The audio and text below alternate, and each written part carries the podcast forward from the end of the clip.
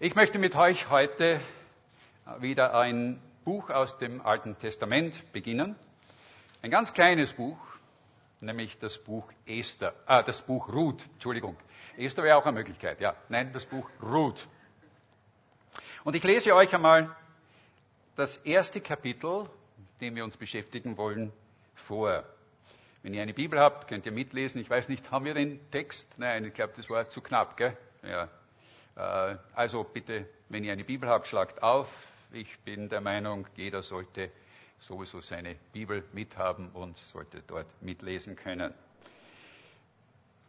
Wir finden dieses kleine Buch versteckt zwischen dem Buch Richter und dem Buch 1. Samuel. Also wenn ihr das Buch Richter findet, das ist noch leichter zu finden, weil es viel länger ist. Es hat über 20, es hat 21 Kapitel. Äh, und danach findet ihr dann dieses kleine Büchlein Ruth. Es heißt dort im ersten Vers, zu der Zeit, als die Richter richteten, entstand eine Hungersnot im Lande, und ein Mann aus Bethlehem in Juda zog aus ins Land der Moabiter, um dort als Fremdling zu wohnen, mit seiner Frau und seinen beiden Söhnen. Der hieß Elimelech und seine Frau Naomi oder Noomi oder Noemi. Es gibt verschiedene Aussprachen dafür.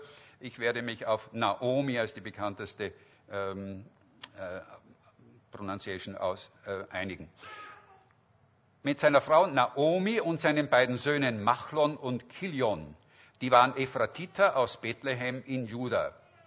Und als sie ins Land der Moabiter gekommen waren, blieben sie dort. Und Elimelech, Naemis Mann, starb und sie blieb übrig mit ihren beiden Söhnen. Die nahmen moabitische Frauen, die eine hieß Orpa, die andere Ruth. Und als sie ungefähr zehn Jahre dort gewohnt hatten, starben auch die beiden, Machlon und Kilion, so dass die Frau beide Söhne und ihren Mann überlebte. Da machte sie sich auf mit ihren beiden Schwiegertöchtern und zog aus dem Land der Moabiter wieder zurück, denn sie hatte erfahren im Moabiterland, dass der Herr sich seines Volkes angenommen und ihnen Brot gegeben hatte. Und sie ging aus von dem Ort, wo sie gewesen war, und ihre beiden Schwiegertöchter mit ihr. Und als sie unterwegs waren, um ins Land Juda zurückzukehren, sprach sie zu ihren beiden Schwiegertöchtern, geht hin und kehrt um, ein jede, eine jede in ihr, ins Haus ihrer Mutter. Der Herr tue an euch Barmherzigkeit, wie ihr an den Toten und an mir getan habt. Der Herr gebe euch, dass ihr Ruhe findet, eine jede in ihres Mannes Hause. Und sie küsste sie, da erhoben sie ihre Stimme und weinten und sprachen zu ihr, wir wollen mit dir zu deinem Volk gehen. Aber Naomi sprach, kehrt um, meine Töchter, warum wollt ihr mit mir gehen? Wie kann ich noch einmal Kinder in meinem Schoße haben, die eure Männer werden könnten? Kehrt um, meine Töchter, und geht hin, denn ich bin nun zu alt, um wieder einen Mann zu nehmen. Und wenn ich dächte, ich habe noch Hoffnung und diese Nacht einen Mann nehmen und Söhne gebären würde, wolltet ihr warten, bis sie groß würden? Wolltet ihr euch so lange einschließen und keinen Mann nehmen? Nicht doch, meine Töchter. Mein Los ist zu bitter für euch, denn des Herrn Hand ist gegen mich gewesen. Da erhoben sie ihre Stimme und weinten noch mehr, und Orpa küsste ihre Schwiegermutter, Ruth aber blieb bei ihr. Sie aber sprach, siehe, deine Schwägerin ist umgekehrt zu ihrem Volk und zu ihrem Gott. Kehre auch du um, deine Schwägerin nach. Ruth antwortete, rede mir nicht ein, dass ich dich verlasse und von dir umkehren sollte. Wo du hingehst, da will ich auch hingehen. Wo du bleibst, da bleibe ich auch. Dein Volk ist mein Volk und dein Gott ist mein Gott. Wo du stirbst, da sterbe ich auch. Da will ich auch begraben werden. Der Herr tue mir dies und das, nur der Tod wird mich und dich scheiden. Als sie nun sah, dass sie festen Sinnes war, mit ihr zu gehen, ließ sie ab, ihr zuzureden. Sie ging den, die, so gingen die beiden miteinander, bis sie nach Bethlehem kamen. Und als sie nach Bethlehem hineinkamen, erregte sich die ganze Stadt über sie, und die Frauen sprachen, ist das die Naomi? Sie aber sprach zu ihnen, nennt mich nicht Naomi, sondern Mara, denn der Allmächtige hat mir viel Bitteres angetan. Voll zog ich aus, aber leer hat mich der Herr wieder heimgebracht.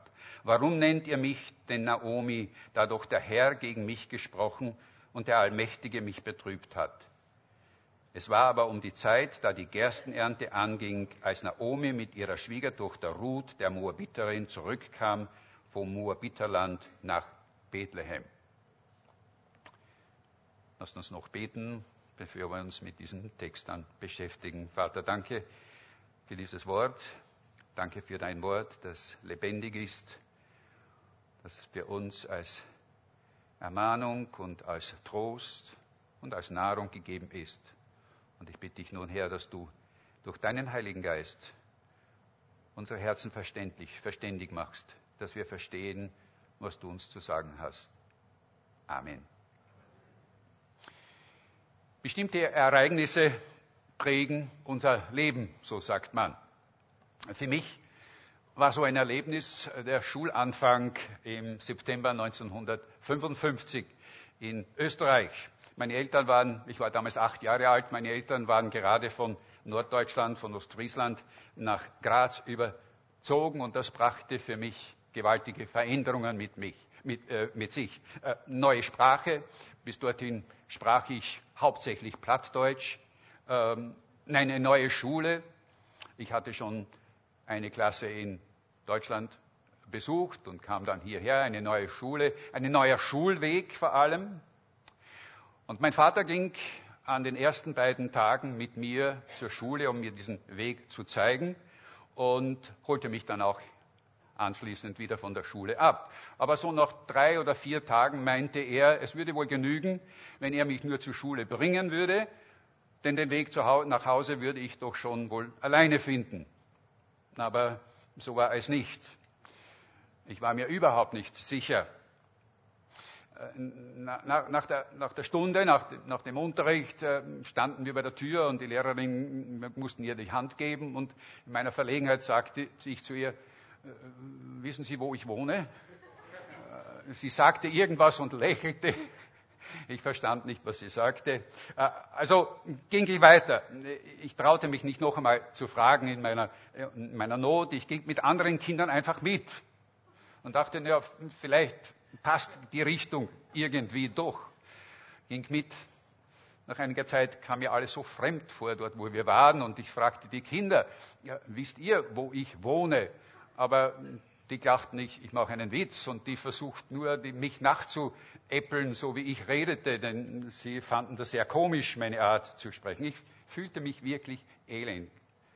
Und ich kann mich noch gut erinnern, ich kam mir vor, später sah ich dann einmal ein, ein Bild, eigentlich ein Foto, ein, ein Foto von einem Mann, der auf einem Felsen stand und ganz alleine und dieser Felsen stand mitten im Meer. Dieses Bild war von Jean-Paul Sartre, äh, dieser Kulturphilosoph der 90er Jahre, und, und er nannte dies, dieses Erleben, dieses Sein da auf diesem Stein zu stehen, die Urangst, die Urexistenzangst überhaupt des Menschen. Es ist dieses, dieses Gefühl, dass man ja nicht mehr weiß, wie es weitergeht. Alles hat mich jetzt verlassen, ich bin ganz allein. Ich weiß nicht, vielleicht kennt ihr auch dieses Gefühl. Nicht in den guten Tagen, in denen es uns, in denen es uns gut geht, in denen alles so glatt läuft, sondern dann, wenn die Dinge nicht so wirklich im Lot sind, wenn wir in Schwierigkeiten geraten, wenn Dinge in unserem Leben geschehen, die wir einfach nicht verstehen können, wenn wir uns nicht mehr zurechtwissen, wenn vielleicht Krankheit oder sogar der Tod anklopfen. Und wenn wir an die Grenzen unseres, unserer eigenen Machbarkeit kommen. Dieses, ich habe jetzt niemanden mehr, an den ich mich wenden kann. Nun, in guten Zeiten, da mag es sein, dass wir lang und breit über Gott reden und äh, auch singen.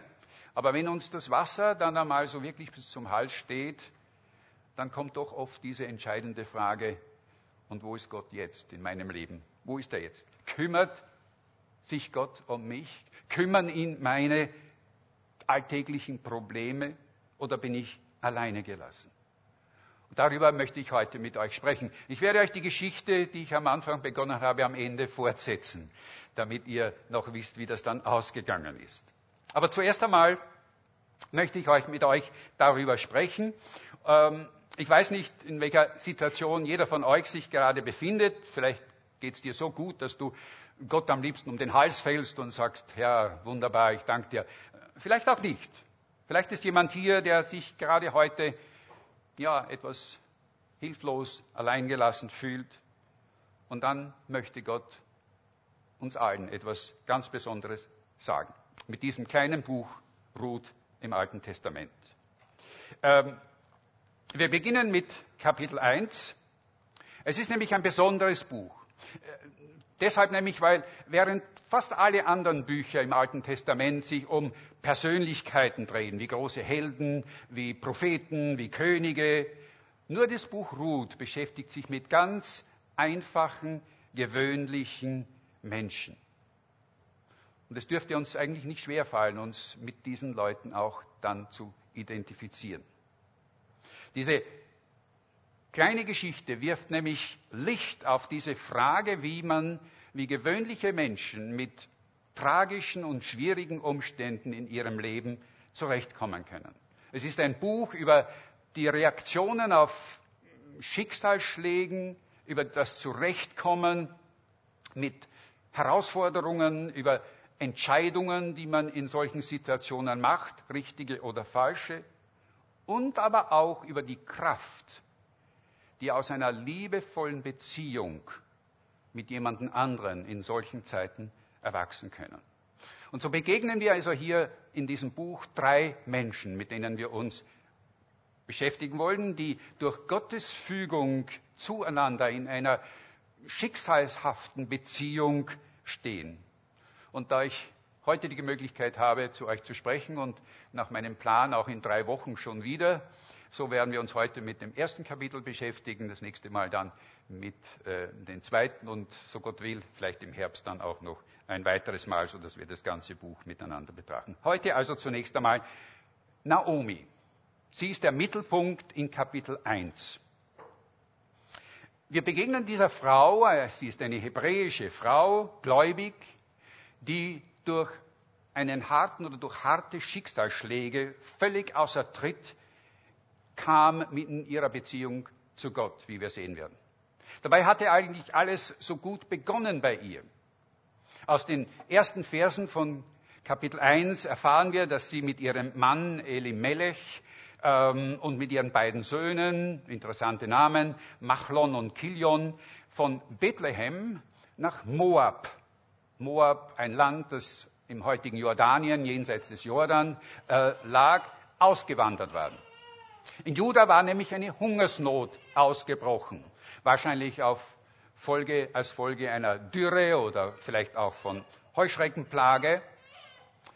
Aber es klingt irgendwie paradox, dass die beiden beschlossen, Bethlehem zu verlassen. Denn Bethlehem bedeutet eigentlich Haus des Brotes. Aber dort war kein Brot, es war ausgegangen. Es wird uns nicht gesagt, ob die beiden Gott fragten, ob sie das tun sollten, auszuwandern. Aber die Entscheidung schien ganz offensichtlich die richtige zu sein, denn sie blieben dort zehn Jahre und es ging ihnen gut. Gott ist gut, werden sie wahrscheinlich gesagt haben. Und die Frage ist, wie geht es uns, wenn wir Entscheidungen treffen? Fragen wir Gott? Ja, vielleicht fragen wir Gott, aber oft entscheiden wir dann einfach doch aus unserem eigenen ja, Gefühl heraus, aus irgendeiner, durch, durch irgendeinen Umstand gelenkt. Und wenn es gut ausgeht, sagen wir, Halleluja, Gott hat mir geholfen, dass ich die richtige Entscheidung getroffen habe.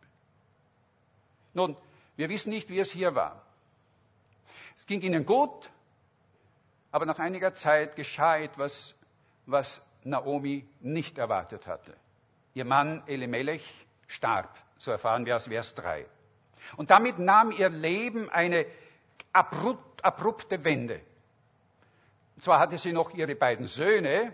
Diese beiden hatten inzwischen Frauen aus Moabit, also Moabiterinnen, äh, geheiratet, wie wir aus Vers 4 erfahren. Und dann aus dem nächsten Vers erfahren wir, aber auch diese beiden starben. Und damit begann für Naomi, für diese Frau, was ich das Trauma des Unerwarteten nennen möchte. Ein Trauma des Nichterwarteten. Etwas, was wir nicht in unserem Leben für möglich halten, kann eintreten in unserem Leben. Und plötzlich war sie nicht nur Witwe, sondern sie war in einem fremden Land. Vielleicht hatte sie noch immer Sprachschwierigkeiten, wir wissen es nicht. Sie war völlig auf sich allein gestellt. Als Frau in einer männerdominierten Welt war sie schutzlos und hilflos, ja, der Mildtätigkeit eigentlich ihrer Mitbe äh, mit der Mitbürger der Nachbarn ausgeliefert. Und sie hatte keine Hoffnung mehr für ihr Leben. Und es ist nicht verwunderlich, dass sie wahrscheinlich in dieser Situation sich auch diese Frage stellte, Herr, warum? Warum ich? Kann ich dir überhaupt vertrauen? Ich habe doch eine Entscheidung getroffen, wir haben doch eine gemeinsame Entscheidung getroffen und jetzt dies. Nun, wir wissen nicht, ob sie diese Frage stellt, es wird uns nicht gesagt. Das Buch gibt uns auch keine Antwort auf die Frage, warum. Das Buch gibt uns vielmehr eine ganz andere Botschaft, eine ganz andere Antwort darauf.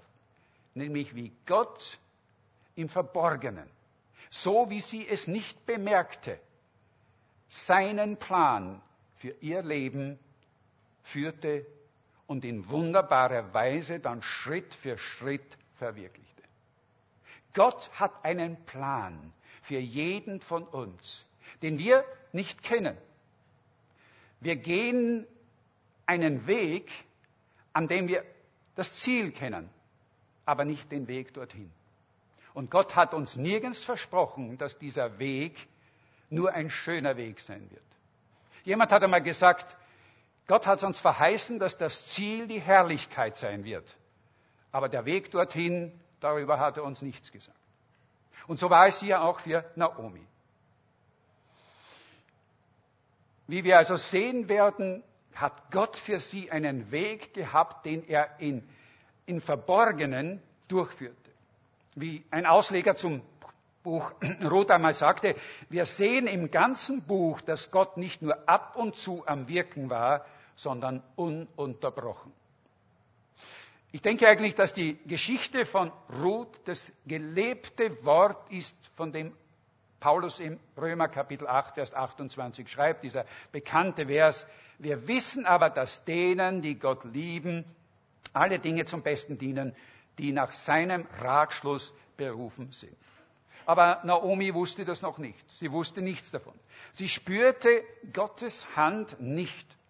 Gott war für sie irgendwie distanziert, weit weg. Dreimal kling, klingen diese Gefühle an. Sie, sie nennt sie, sie spricht dreimal darüber. Vers 13, daher sagt sie, des Herrn Hand ist gegen mich gewesen. Vers 20, der Allmächtige hat mir viel Bitteres angetan. Vers 21, der Herr hat gegen mich gesprochen und der Allmächtige hat mich betrübt. Das Leben ging weiter für sie. Aber die Zukunft war dunkel. Jeder Tag brachte neue Sorgen. Entscheidungen mussten getroffen werden und sie wusste nicht, wie es weitergehen sollte. In Vers 6 erfahren wir dann, dass doch eine Wende eintrat. Denn in Juda, in ihrer Heimat, in ihrem Heimatland, hatte in diesem Jahr eine gute Ernte stattgefunden und die Hungersnot war beendet. Und zum ersten Mal scheint es, als ob Naomi erblick, einen, einen Lichtblick er, erkannte, dass Gott doch hier am Wirken ist. Denn ich glaube nicht, dass die Leute, mit denen sie dort in Moab zusammen war, zu ihr sagten, du, Gott hat dort eine gute Ernte geschenkt. Nein, ich glaube, es war Naomi, die erkannte, Gottes Hand ist trotzdem noch immer am Werk. Sie erkannte, der Herr, und sie betont es, der Herr hat sich seines Volkes angenommen und ihnen Brot gegeben. Und vielleicht sah sie darin also einen Funken Hoffnung für sich selbst und auch für ihre beiden Schwiegertöchter. Jedenfalls beschloss sie, mit den beiden zurückzukehren nach Juda. Mit Orpa und Ruth.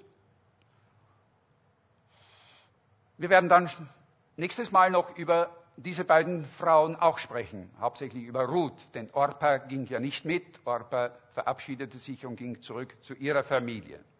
Aber was so besonders an, was so besonders uns auffällt hier an Naomi ist, dass es bei ihr nicht so sehr um das Warum ging, so wenig sie auch von diesen Warum, diesen bitteren Geschehnissen in ihrem Leben verstand, so, so dunkel auch der Weg vor ihr war, sie hatte ihren Glauben an Gott, den Gott ihrer Väter, nicht verloren. Sie sah und glaubte, dass Gottes Hand in all dem war, was geschah.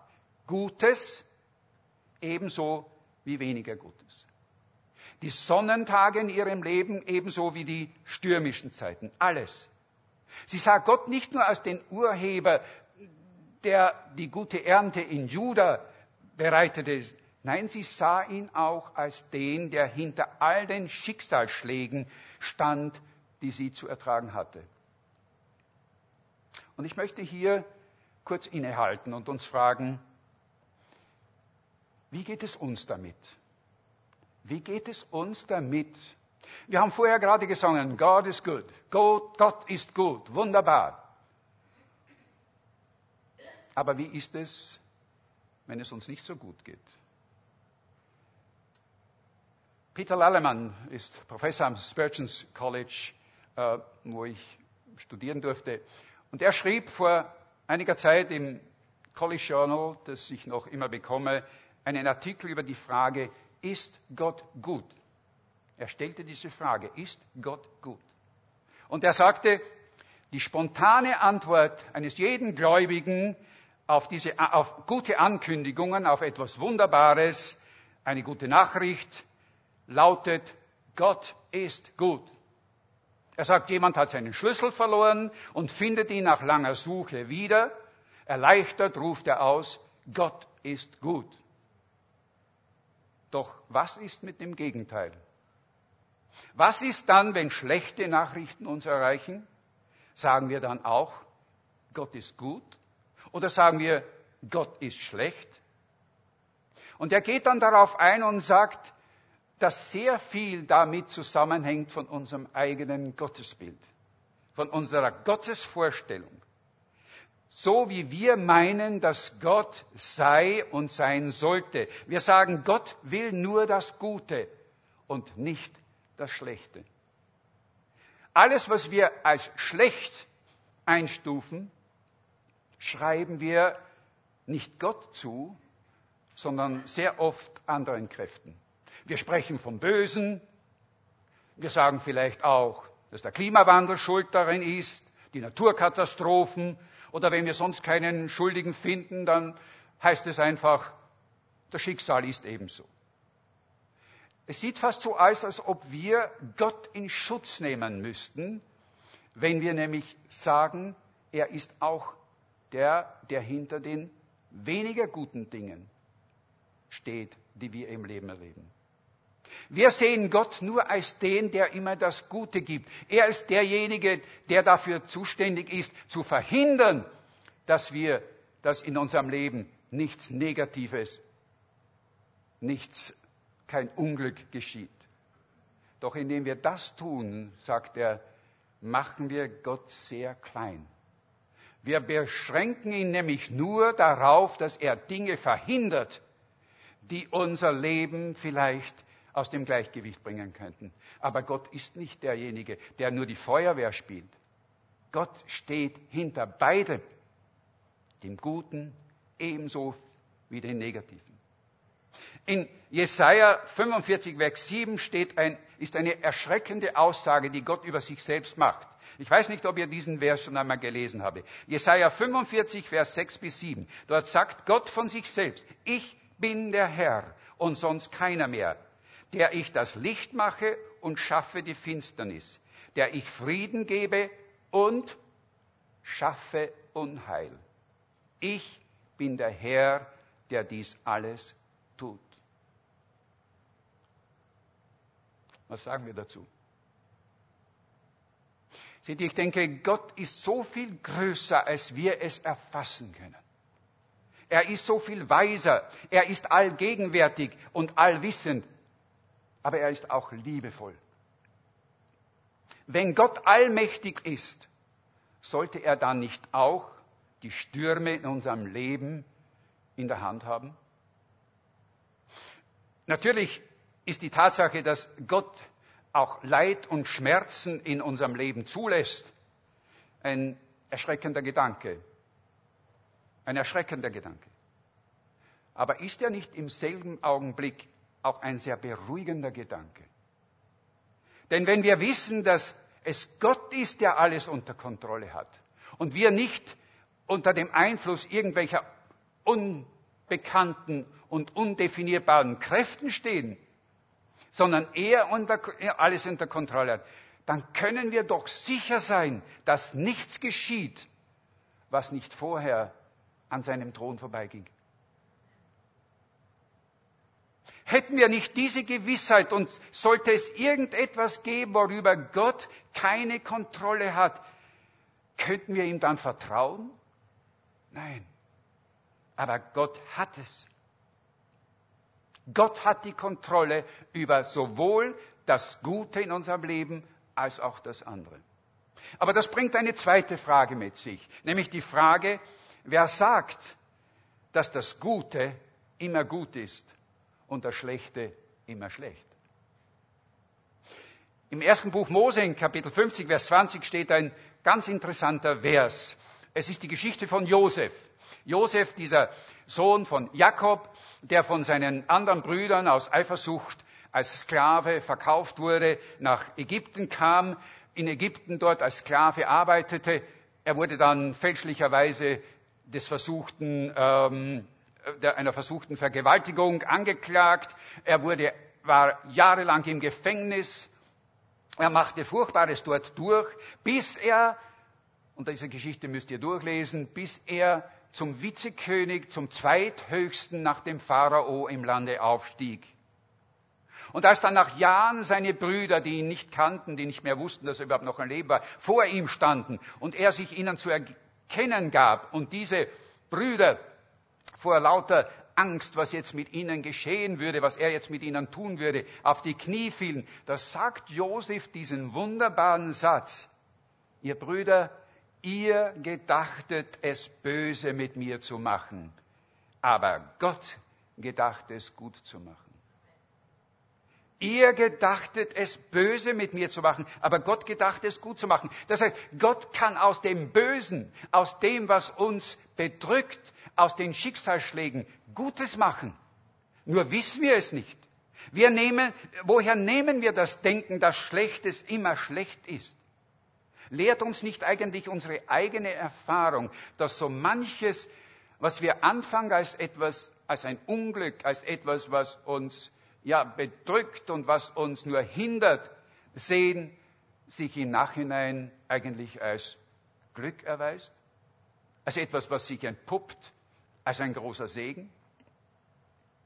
Ich weiß nicht, ob ihr in einem der letzten Allianzspiegel diese Geschichte gelesen habt. Ich finde sie eine gute Illustration dafür.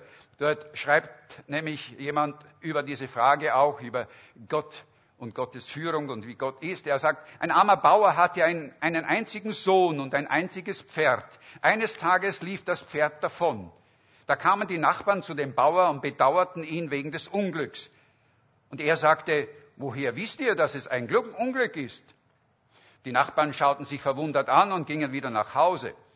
In, nächsten, in der nächsten Woche kam das Pferd zurück und mit ihm ein Wildpferd.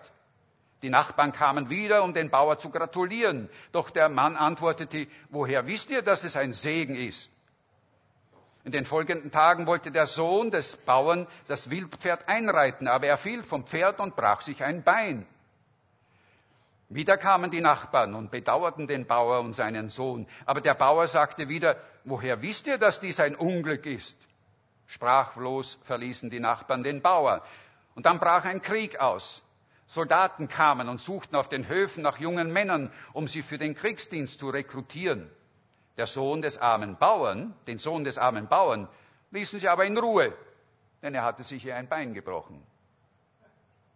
Seht ihr, ich denke, unser Zeithorizont ist oft zu klein und die Reichweite unseres Verstehens ist zu gering, um beurteilen zu können, was eigentlich ein Segen ist und was ein Unglück ist. Wir können es nicht. Hätte irgendjemand zu Naomi oder zu Ruth damals gesagt, dass ihre Geschichte eines Tages in der Bibel stehen würde, dass am 23. August 2000 in Graz nach 3000 Jahren über sie gesprochen wird. Oder ihnen gesagt hat, dass Ruth, ihre Schwiegertochter, einmal die Großmutter des Königs David sein würde und dass ihr Name in dem Geschlechtsregister von Jesus, von Christus im Matthäusevangelium in Kapitel 1 erwähnt wird, sie hätte den Kopf geschüttelt und es nicht geglaubt. Ich denke, so manches Geschehen in unserem Leben werden wir erst wirklich verstehen, wenn wir in der Ewigkeit sind. Dort wird es sich nämlich einordnen in diesen wunderbaren Plan, den Gott für jeden von uns hat. Ich denke, wir sind wie Kinder manchmal, die meinen, wir wüssten, was gut für uns ist. Liebe Mama, liebe Mama, äh, bitte gib mir keinen Spinat, ich würde lieber Eis essen. Eis ist so gut, Spinat ist es nicht. Wer weiß es besser? Und warum wird die Mutter darauf bestehen, zuerst der Spinat und dann das Eis? Gott weiß, was uns gut tut. Und manchmal ist es ein süßer Saft, manchmal aber auch eine bittere Medizin, die wir nehmen müssen. Spurgeon hat dazu in einer seiner Predigten einmal gesagt, wenn wir Gottes Hand auch nicht immer verstehen, so können wir doch seinem Herzen vertrauen. Wir können ihm vertrauen, dass er das Beste für uns will, dass sein Gutsein einfach ein anderer Begriff ist von Gut, als wir es kennen. Ich möchte zum Schluss kommen. Was können wir von Naomi lernen dieses, aus diesem ersten Kapitel? Und ich denke, es sind drei, drei Lektionen, die wir lernen können. Das erste ist, Naomi war ehrlich. Sie war ehrlich. Sie war ehrlich in dem, was sie fühlte. Sie verbarg ihren Schmerz, ihre Bitterkeit nicht hinter einer falschen Frömmigkeit, wie wir es manchmal auch tun und sagen, aber trotzdem Gott ist gut. Nein, sie tat es nicht. Als die Nachbarn zu ihr sagten, ist das nicht Naomi, sagte sie, nennt mich nicht Naomi, denn Naomi heißt die Fröhliche. Nennt mich nicht mehr die Naomi, denn Gott hat mir sehr viel Bitteres getan. Nennt mich Mara. Mara heißt die Bittere. Sie schrie es förmlich heraus und sie schrie auch Gottes entgegen. Und Gott nahm es an. Und das, denke ich, macht Naomi so bewundernswert und liebenswürdig. Denn auch wir dürfen in bestimmten Situationen unseres Lebens unseren Gefühlen Ausdruck geben. Wir müssen sie nicht mit einer frommen Phrase übertünchen und sagen, aber ich weiß. Nein, wir können sagen, ich bin traurig. Ich weiß, ich leide jetzt. Es macht mir Schmerzen. Ich vermisse den Menschen, den Gott mir genommen hat. Jesus weinte auch, als er vom Tod seines Freundes Lazarus hörte. Genauso wie wir aber auch singen und tanzen dürfen vor Freude über die Geburt eines kleinen Kindes, wenn wir es sehen. Beides ist erlaubt. Naomi war ehrlich. Ein zweites. Naomi war demütig. So bitter ihr Schicksal für sie auch war, das Gott ihr auferlegte, sie trug es, ohne eigentlich dabei Gott abzusagen. Ja, Sie sagte Gott, dass sie litt unter dem, was er ihr auferlegte, aber sie sagte ihm nicht ab. Vor kurzem hörte ich äh, oder las ich eine, äh, eine Geschichte, etwas von George Everett Ross. George Everett Ross war, er ist schon gestorben, der Pastor einer der größten Gemeinden in, in den Vereinigten Staaten. Und der schrieb am Ende seines, Jahr, seines Dienstes, seines Lebens, ich habe 30 Jahre im Dienst gedient, fast 31 Jahre. In all diesen Jahren habe ich zwei Arten von Gläubige kennengelernt. Es gibt solche, die sagen wenn, und es gibt andere, die sagen obwohl, dennoch. Der eine sagt, wenn alles gut geht in meinem Leben, wenn mein Leben erfolgreich ist, wenn ich glücklich bin, wenn niemand, den ich liebe, stirbt, wenn ich Erfolg habe, dann lobe ich Gott und dann werde ich an ihn glauben und meine Gebete sprechen und in die Kirche gehen und ihm geben, was ich mir leisten kann. Die andere Art von Gläubigen sagt, obwohl ich durchs finstere Tal gehe, obwohl Gott mir Schweres zumutet und ich mehr als andere zu tragen habe, dennoch vertraue ich dem Herrn, der mich gemacht. Naomi gehörte zur zweiten Gruppe. Möge Gott es geben, dass auch wir das von uns sagen können. Obwohl ich ertrage es. Und das dritte, Naomi vertraute Gott. Sie vertraute Gott. Und da bin ich jetzt eigentlich, komme ich an das Ende meiner Geschichte, die ich euch am Anfang erzählt habe. Als ich dort auf dem Weg nach Hause war und mit meinen Mitschülern und einer nach dem anderen verschwand, weil sie ja in ihre Häuser links und rechts verschwanden und ich dann am Ende alleine war, verloren war, nicht mehr wusste, wie es jetzt weitergeht, da drehte ich mich um. Und während ich zurückschaute, um zu sehen, wie weit ich mich eigentlich schon verlaufen hatte, da sah ich mit meinen verweinten Augen in einiger Entfernung meinen Vater stehen mit einem Fahrrad. Er war selbst gekommen. Er war da, er war die ganze Zeit eigentlich hinter mir. Und wisst ihr, was ich machte?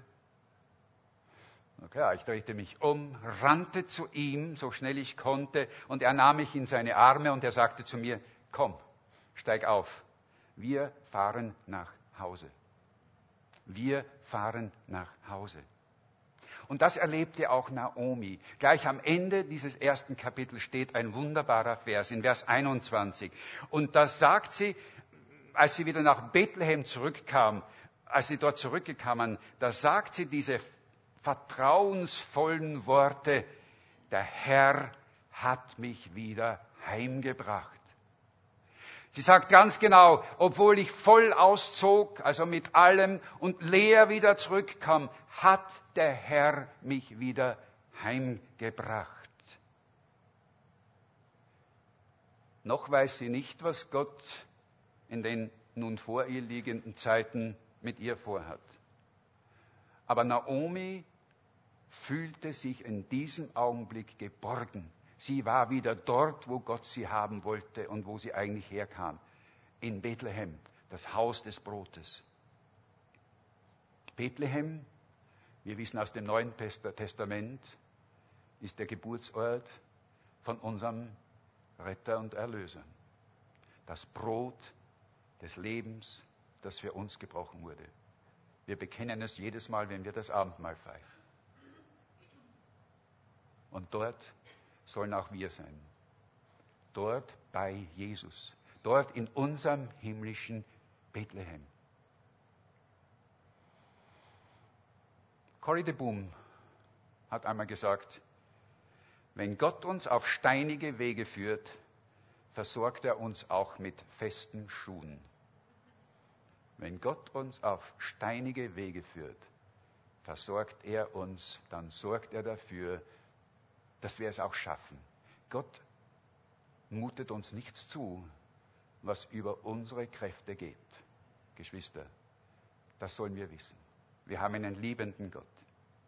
Und ich möchte mit dem bekannten Vers abschließen, den Jesus in Matthäus 11, Vers 28 uns allen zuruft, wo er sagt, kommt her zu mir alle, die ihr mühsam, mühselig und beladen seid. Ich will euch erquicken. Nehmt mein Joch auf euch und lernt von mir, denn ich bin sanftmütig und von Herzen demütig.